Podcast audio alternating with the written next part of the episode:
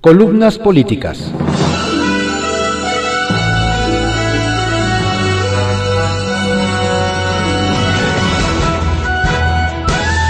Continuamos con la audiosíntesis informativa de Adrián Ojeda Román, correspondiente a hoy, jueves 18 de marzo de 2021. Vamos con algunas columnas políticas que se publican en periódicos de circulación nacional. Arsenal por Francisco Garfias, que se publica en el periódico Excelsior. ¿Le confiarías a tu hija? El toro no es como lo pintan. Salió manso.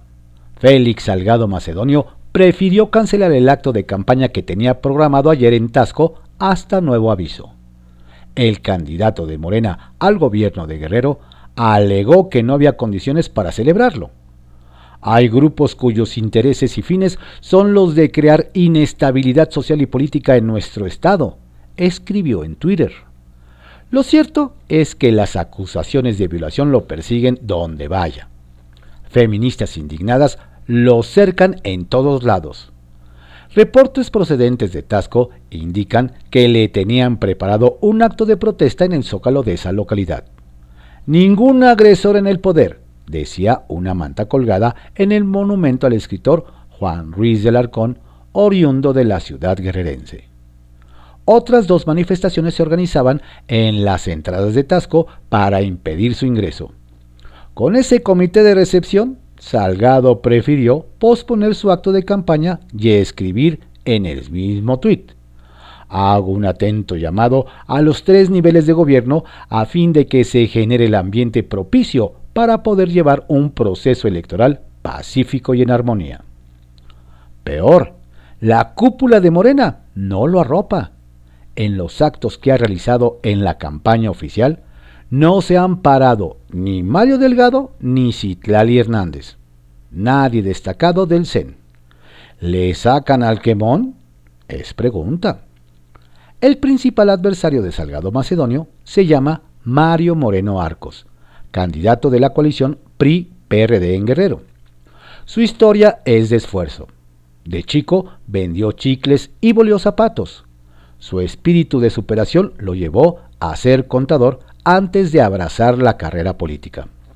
Ha sido diputado local, dos veces diputado federal, dos veces alcalde de Chilpancingo, titular de la Secretaría de Desarrollo Social en Guerrero en el gobierno de Héctor Astudillo de origen humilde, sencillo de trato, buen conversador. El lema de Moreno es caballo que alcanza gana. Ha recortado la distancia de 40 puntos que le llevaba Félix en las encuestas y ya solo está a 9 puntos abajo según sus propias mediciones. El instinto político lo llevó a negociar con Luis Walton y Beatriz Mójica, ex aspirantes a la candidatura de Morena en Guerrero. El propio Moreno nos cuenta que aprovechó que Félix los invitó a irse al PRI si no estaban contentos con su candidatura. Ya se acercó a ambos. Sus estrategas tienen listas una pregunta que van a plasmar en espectaculares en Semana Santa sin necesidad de nombrar a Félix Salgado Macedonio. ¿Le confiarías a tu hija? Me puedo gastar el dinero con quien yo quiera, hasta con putas, soltó el coordinador de los diputados azules en Michoacán, Javier Estrada Cárdenas. Estaba enojado con el auditor local, Miguel Ángel Aguirre Avellaneda. No le gustó la forma de revisar la cuenta pública. Sus expresiones machistas provocaron el rechazo hasta de sus propios correligionarios senadores y senadoras del PAN hicieron una declaración conjunta en la que condenan el lenguaje de Estrada Cárdenas y piden su separación del cargo en lo que el partido determina su situación. Más de lo mismo. En Nayarit, la diputada federal con licencia Geraldine Ponce ha vuelto a ser blanco de críticas y agresiones de género en redes sociales. Esta vez de parte del exdiputado local José Ángel Castro, también militante del PAN. Aunque no es la primera vez que Castro enfila sus críticas hacia la joven legisladora de Morena, esta vez causó la indignación de mujeres y colectivos en esa entidad. denunciaron la misoginia de sus mensajes en hashtag tumba la publicación misógina. En su cuenta de Facebook, el político blanqueazul ha denigrado el trabajo de Ponce Méndez, asegurando que por su físico es muy guapa, ha conseguido llegar al espacio de representación popular que ostenta. Esta situación se ha intensificado desde que Geraldine hizo pública su intención de contender por la alcaldía de Tepic por Morena.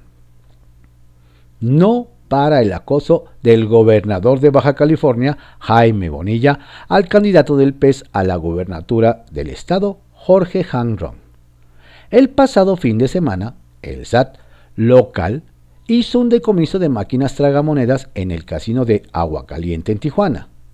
En el equipo de campaña de Hank acusan al gobernador del decomiso.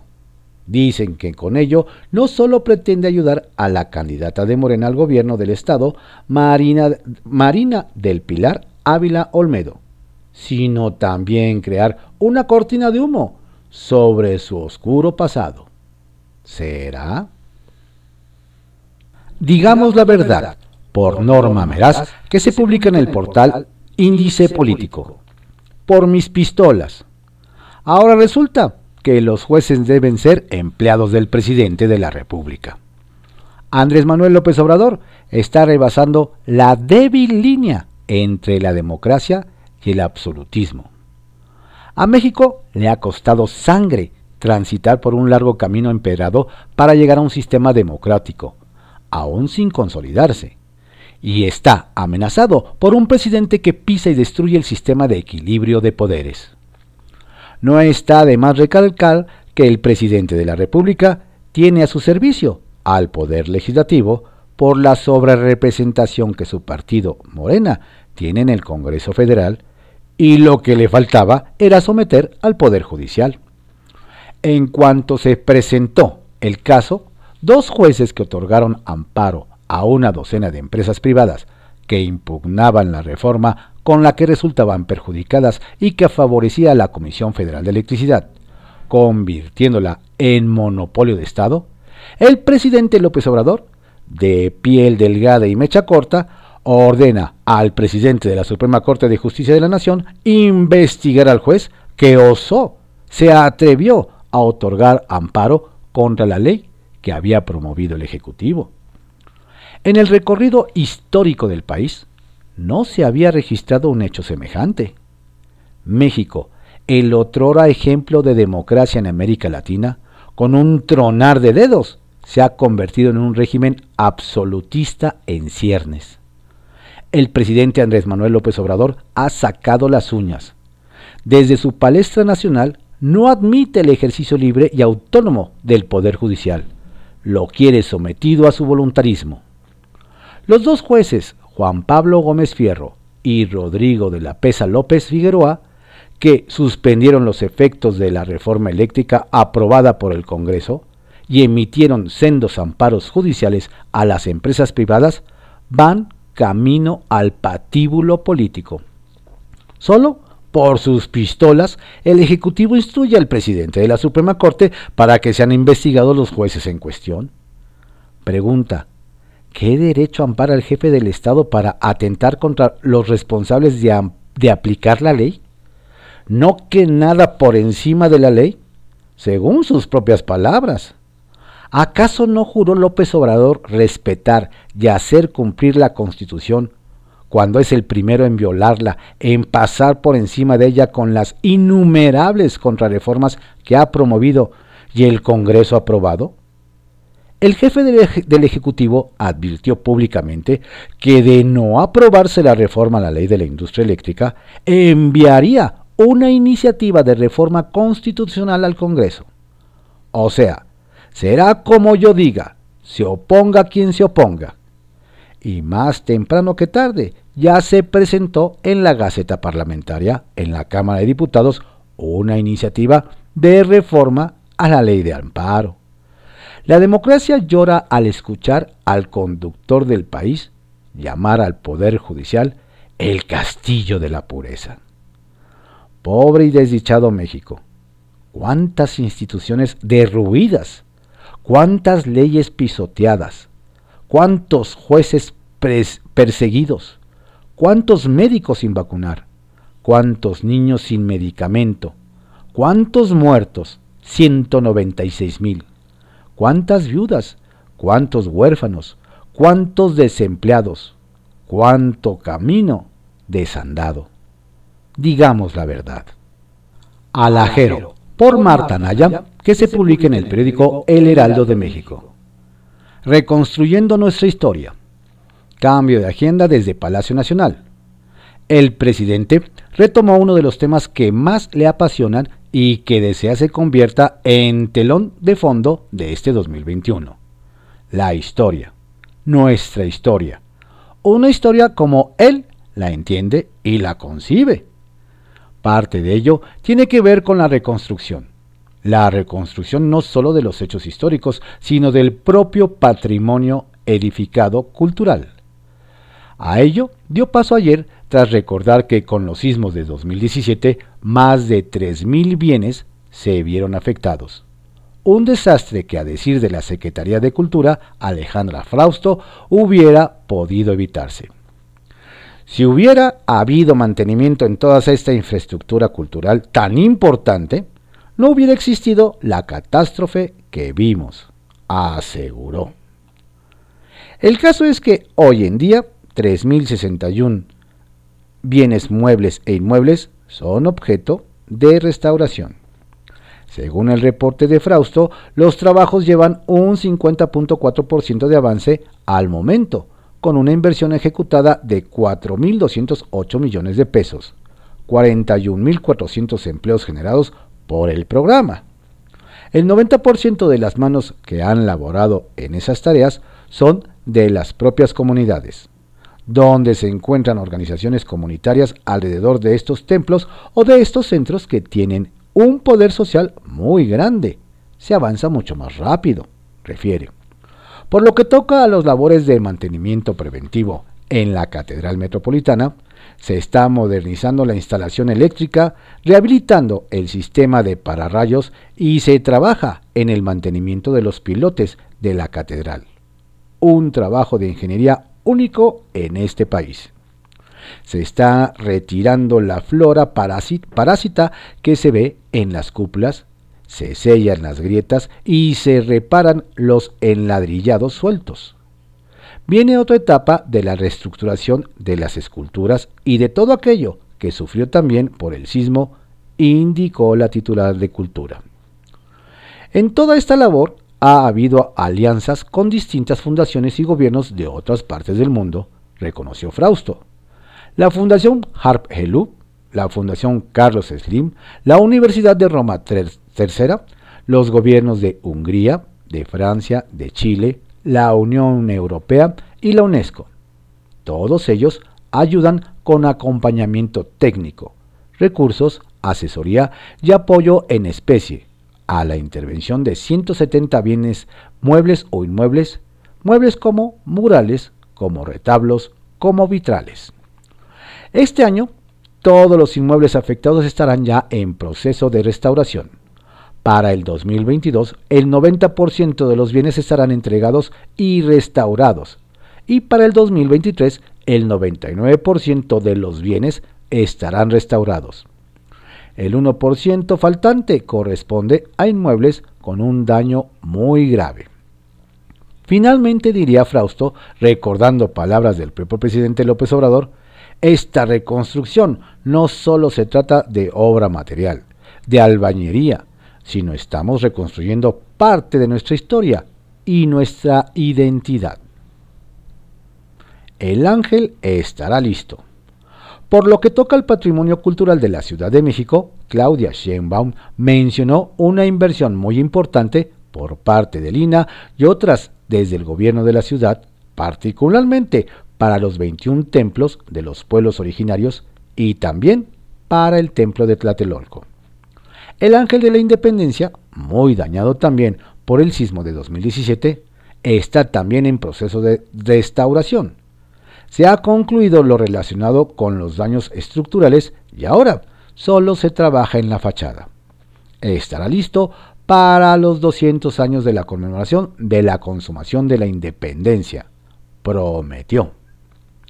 Gemas, obsequio de Enrique Peña Nieto. Lamento profundamente el fallecimiento de Silvia Sánchez Estrada, esposa de arroba Manlio Fabio Beltrones y madre de arroba Sil, Sil Beltrones. A ambos les expreso mi solidaridad y condolencias, así como para sus seres queridos. Descanse en paz. Las Niñas Bien de 1938, por Guadalupe Loaesa, que se publica en el periódico Reforma. Para Federico. La madre es el corazón de la familia. El padre debe ser el cerebro. Era una de las tantas consignas con las que habían sido educadas las niñas bien de 1938.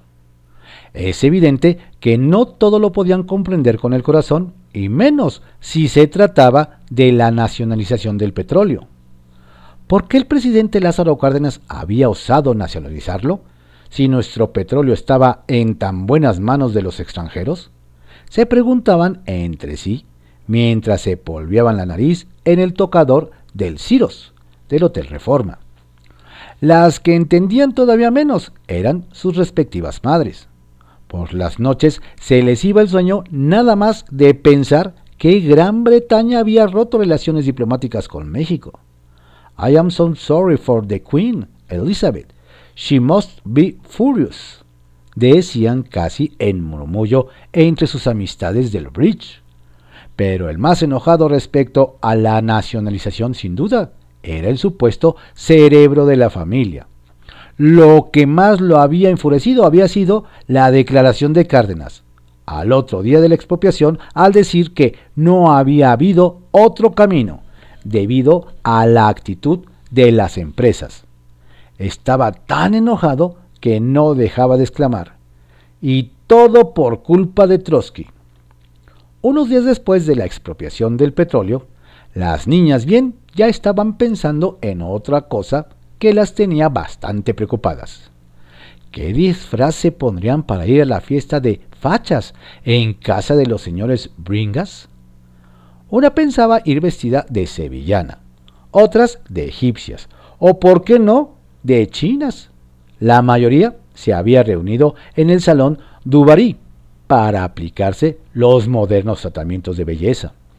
Allí en uno de los cubículos se daban vuelo comentando los últimos chismes del momento. La boda de Mónica Corcuera con Jaime Rincón Gallardo estuvo preciosa. Estaba Letut México.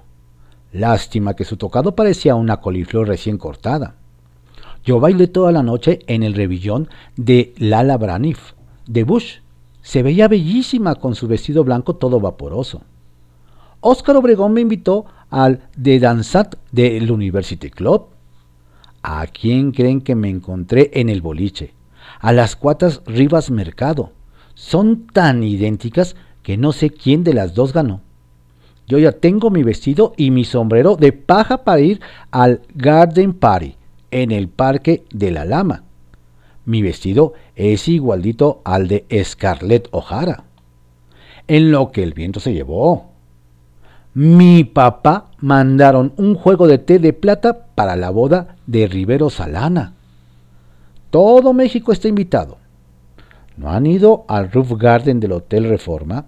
Es el único lugar donde se admira de toda su belleza la ciudad y el Valle de México. Entonces estas niñas bien de 1938 jamás hablaban de política, ni de enfermedades, y menos de dinero. No estudiaban y tampoco trabajaban. Iban a todas las fiestas, bodas, bautizos, primeras comuniones, despedidas de soltera, tés, entierros y no faltaban a las reuniones en el Salón Dubarí. Su única motivación en la vida era casarse bien, muy bien, con un muchacho de muy buena familia, con muy buenos modales, que hablara por lo menos dos idiomas, que jugara tenis, que tuviera buen gusto para las corbatas, que supiera distinguir los vinos y que sus papás fueran gente conocida. Nada de prietos, de nouveau riche, y que, sobre todo, no tuvieran rasgos indígenas. cuando de casualidad en una de sus numerosas fiestas a las que asistían, se comentaba algo acerca de doña Amalia Solórzano de Cárdenas y del papel tan importante que tuvo en la acogida de los 456 niños españoles que habían llegado a México procedentes de la guerra. Exclamaban al unísono. ¿Cuál guerra? A pesar que doña Amalia promovió la colecta nacional el 12 de abril en Bellas Artes para recabar fondos con las que se pagó la deuda de la expropiación ellas no tenían idea de la participación de personas de todas las clases sociales, llevando desde luego una gallina hasta cubiertos de plata. Un año después, el primero de septiembre de 1939, cuando empezó la Segunda Guerra Mundial, estas niñas bien tampoco querían saber nada del conflicto, ni nada de problemas entre países lejanos. Para ellas, Hitler, Mussolini y Stalin eran totalmente ajenos a su pequeñísimo mundo. Lo más terrible de todo es que muchas de ellas, que ya tienen cerca de 100 años y siguen igual de ingenuas e ignorantes, apenas se están enterando de que el héroe de Andrés Manuel López Obrador es el general Lázaro Cárdenas del Río. En la mira, por Lourdes Mendoza que se publica en Eje Central. Cabeza de Vaca no está solo. El sábado pasado inició el periodo de pruebas en el proceso de desafuero del gobernador de Tamaulipas, Francisco García Cabeza de Vaca. Pero que les cuento, que dos días después el gober demostró que tiene el respaldo de su partido y de otros mandatarios, así como lo está leyendo. En primera, déjeme decirles que me metí al índice de expedientes reservados de la Cámara de Diputados y ahí encontré que la información sobre los juicios políticos se reserva por cinco, sí, cinco años. ¿La razón de la reserva? Ahí les va. Respeto por parte de la autoridad deliberativa en la aplicación al principio de presunción de inocencia, de seguridad y legalidad, así como de el equilibrio procesal entre las partes y debido proceso que mandata la Constitución. ¿Qué hubo les? Este principio no aplicó en la carpeta de cabeza de vaca y obvio la oposición no dejó pasar un caso como este en un año electoral. Súmenle también que en la sección instructora que comanda el morenista Pablo Gómez determinó hacer públicas las pruebas testimoniales del procedimiento de desafuero del gober. Justicia selectiva, cacería de brujas, juego sucio en periodo electoral, persecución política, no sean mal pensados. Acto seguido, Cabeza de Vaca presentó su quinto informe de gobierno y mostró que tiene respaldo. Lo acompañaron los gobernadores de Durango, José Rosa Saizpuro, Coahuila, Miguel Riquelme y Michoacán, Silvano Orioles. También el presidente del PAN, Marco Cortés, y sus excompañeros de bancada en el Senado, Roberto Gil y Javier Lozano. La Asociación de Gobernadores de Acción Nacional, GOAN, también cerró filas con él. Por cierto, al informe acudió el presidente de Canacintra, Enoc Castellanos. Ya en su discurso, Cabeza de Vaca dejó claro que no claudicará en la adversidad, ni bajará la guardia ante los ataques, ante la bajeza de los golpes políticos. Ante la sinrazón convenceremos con la razón decididos a hacer valer la ley y el interés superior de las y los tamaulipecos, dijo. Ah, y aclaró que no es enemigo de la federación, ni de la unidad del pueblo de México. Una cereza al pastel. Dijo que Tamaulipas es un estado energético por excelencia, por lo que mantendrá la lucha para evitar que decisiones contralistas acaben con la generación de energías limpias. Ojo con esto, porque luego supimos que el juez Juan Pablo Gómez Fierro concedió suspensiones contra la ley eléctrica de AMLO y una de las empresas que solicitó el amparo fue Eólica de Tamaulipas. Prepárense porque seguramente en los siguientes días veremos que Cabeza de Vaca será frontal en su proceso de desaforo en su, es su estilo. Su abogado Alonso Aguilar Sincer ha dicho que la acusación es porque en 2019 el gobierno recibió 42 millones de pesos en depósitos que podrían ser de origen ilícito y que fueron dispersados entre empresas de la familia del mandatario. Pero aclaró que ese dinero lo recibió cabeza de vaca por haber vendido un departamento en Santa Fe y tiene pruebas. Agregó que la carpeta no incluye presuntos nexos con el crimen organizado. Por favor que eso se lo digan a Mario Delgado, presidente de Morena, pues entendió al revés, porque en Twitter escribió, Cabeza de Vaca es el quinto gobernador del PRIAN en Tamaulipas vinculado con la delincuencia organizada. Tres doritos después, Morena ratificó a Félix Salgado Macedonio, denunciado por violación, como su candidato a gobernador de Guerrero. Es clara la persecución política. Las acusaciones son viejas y el mandatario seguramente demostrará la operación comercial y pago de impuestos de la venta del departamento Así que el caso se va a caer. Como en su momento lo hice con el caso de Rosario Robles, aclaro que yo no soy juez para decidir si el gober es culpable o no. No soy su abogada para defenderlo, ni el fiscal para acusarlo. En privado, por Joaquín López Dóriga, que se publica en el periódico Milenio. Medios públicos, arma del gobierno el gobierno de la 4T ha comenzado a utilizar los medios públicos que preside Genaro Villamil para montar sin pudor investigaciones periodísticas contra quienes son señalados por el presidente en las mañaneras, como sus enemigos, opositores, adversarios, es decir, a todos los que no están con él, de quienes ha dicho están contra él. Este lunes, tras pedir que se investigue y sancione al juez Juan Pablo Gómez Fierro por las suspensiones provisionales contra su reforma eléctrica, reveló que había pedido a un integrante de la presidencia que me hiciera una revisión sobre la participación del ministro en retiro, José Ramón Cosío, cuando estuvo en funciones 2003-2015, que aprobó resoluciones injustas y ahora se convierte en el paladín de las libertades y de la justicia.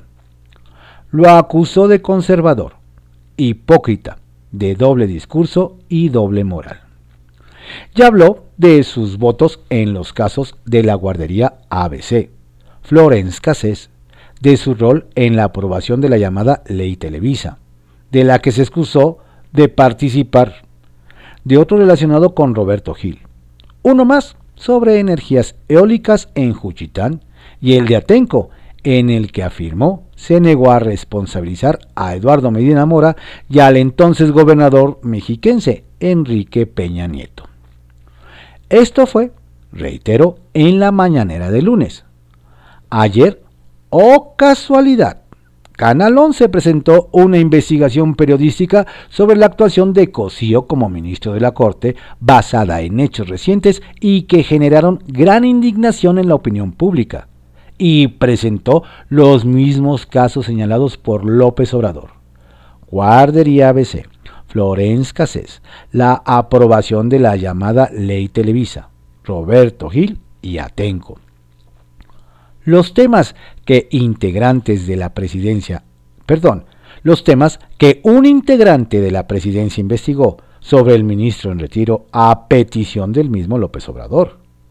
Es decir, los medios públicos que preside Genaro Villamil al servicio de los juicios sumarios de la mañanera, pero disfrazados de investigaciones periodísticas. ¿Le suena? A mí sí. Retales. 1. Reforma. Ya está tomada la decisión. Después de las elecciones del 6 de junio viene la reforma fiscal de mayoría simple y contenido complicado. 2. Campaña. Otra expresión de que Morena utiliza la vacunación contra el COVID como elemento central de sus campañas electorales, la dio ayer la alcaldesa de Acapulco, Adela Román, quien en un centro de vacunación anunció su reelección primer día de vacunación en el puerto y lanzamiento de su campaña. Les digo. Y tres, alarma. El jefe del Comando Norte de Estados Unidos, general Glenn Van Herk, afirmó ayer que entre 30 y 35% del territorio mexicano está fuera de control del gobierno y en manos del crimen organizado. Aceptó que haya una relación militar fantástica con México, pero dejó su preocupante diagnóstico que el gobierno de México no ha respondido hasta ahora. Objeción por María Idalia Gómez que se publica en Eje Central. El buen juez. En 1847 se concedió el primer amparo en México. Lo solicitó un abogado que ejercía el periodismo en el Monitor Republicano, Vicente García Torres, a quien Antonio López de Santana confiscó su imprenta y ordenó su captura por las críticas que publicó al ser ratificado el Tratado de Guadalupe Hidalgo. Aunque no tuvo éxito, narra el magistrado Manuel González Oropesa, cobraba forma la única arma ciudadana contra los actos arbitrarios de las autoridades y leyes que violaran los derechos constitucionales. Esta herramienta de defensa ahora le estorba al presidente Andrés Manuel López Obrador frente a una resolución, aunque sea preliminar, que no se acomoda a su visión, a su verdad.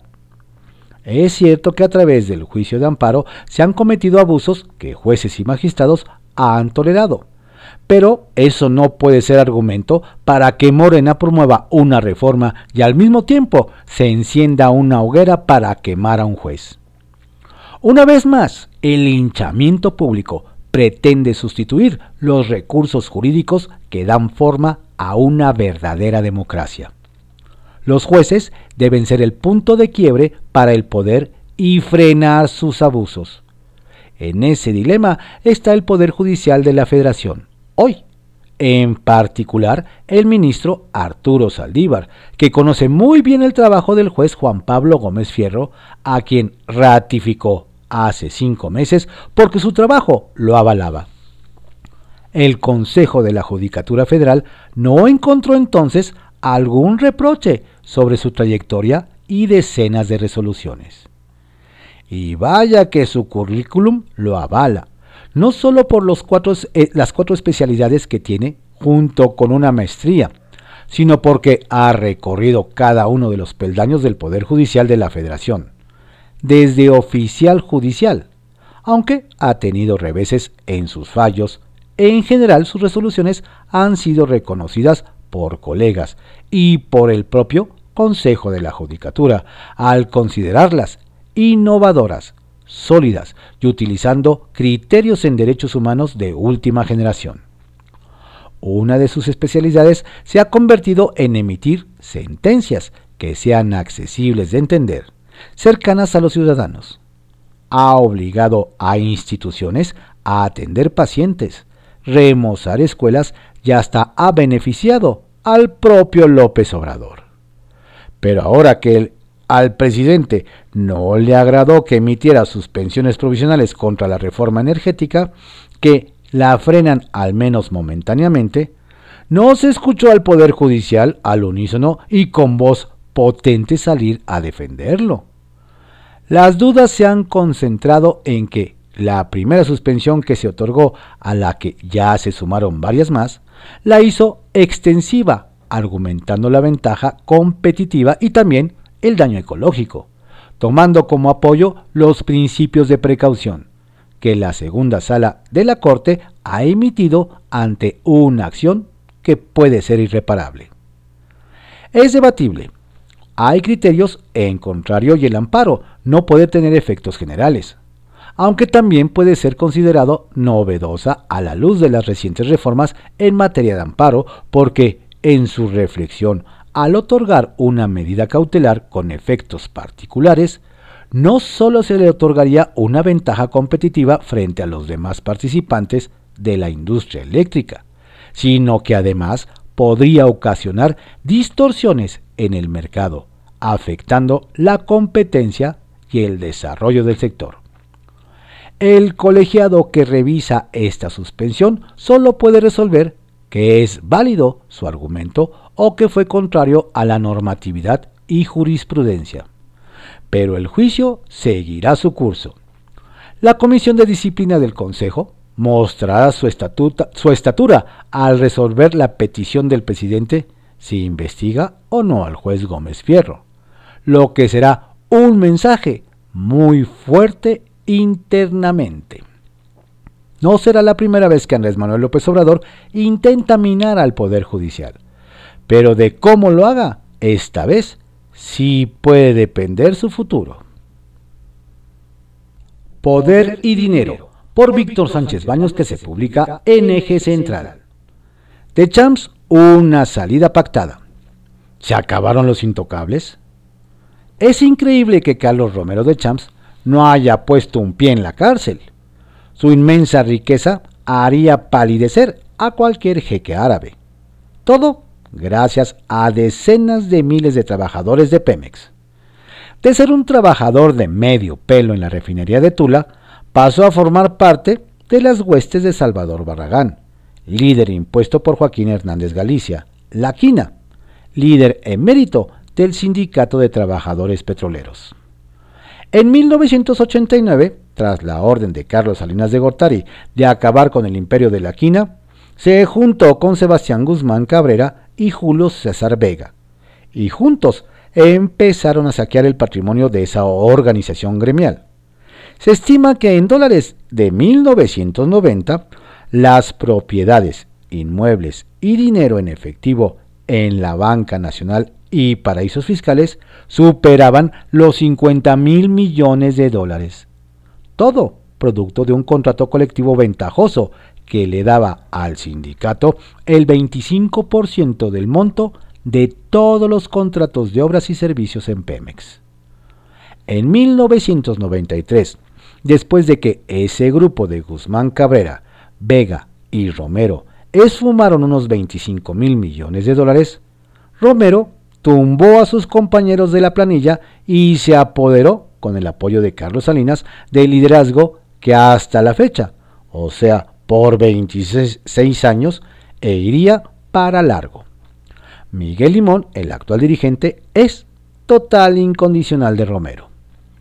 Denuncias en su contra se suman por miles. El despacho de Enrique Andrade, padre de quien fue secretario de la Función Pública Virgilio Andrade con Enrique Peña Nieto, le salvó de decenas de apuros judiciales.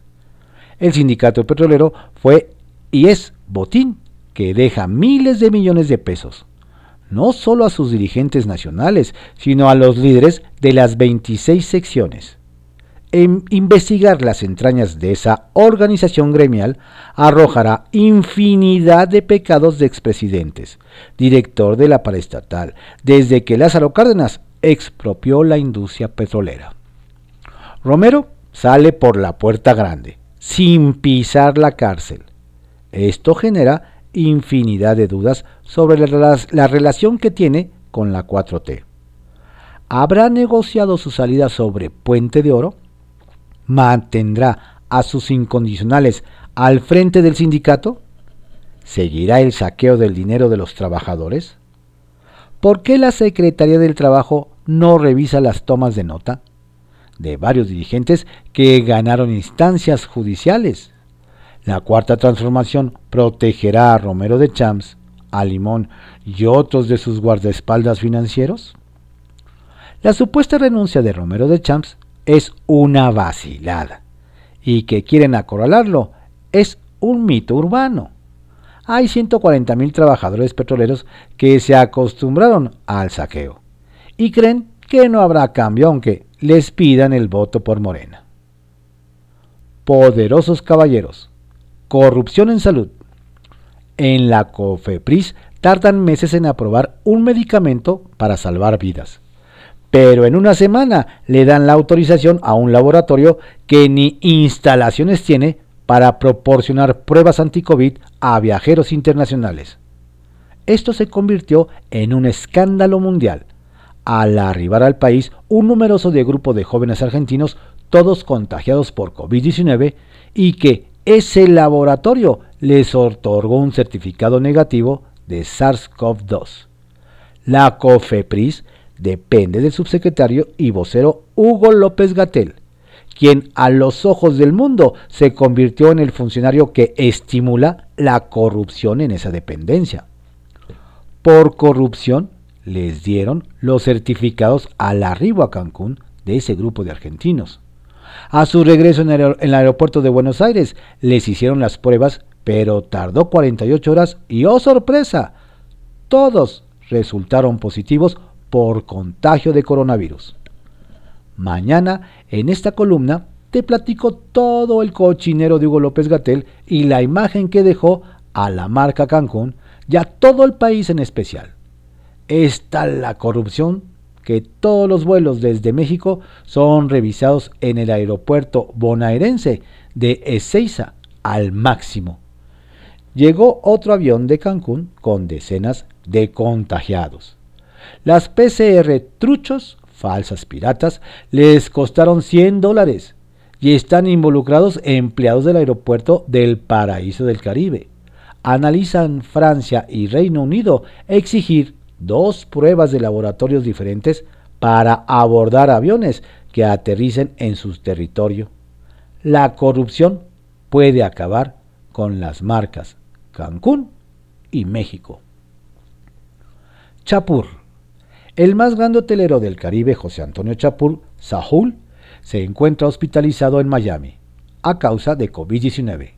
Se está recuperando según dio a conocer en sus redes sociales. Responsabilidad Social Cooperativa. Santander. Como parte de su tarea como banco responsable, Fundación Santander, bajo la responsabilidad de Marcela Espinosa Macías a través de Santander México, donó equipo médico por más de 6.3 millones de pesos para el Hospital General de Querétaro y más de 72 mil comidas para el personal médico que está en la primera línea frente a la COVID-19 de ese hospital así como de los hospitales de especialidades del niño y de la mujer, doctor Felipe Núñez Lara, de esa entidad que gobierna el panista Francisco Domínguez.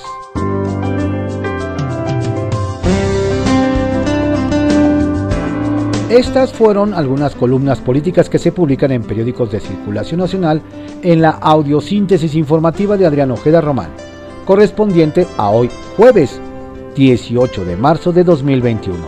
Tenga usted un excelente día, por favor cuídese mucho, no baje la guardia.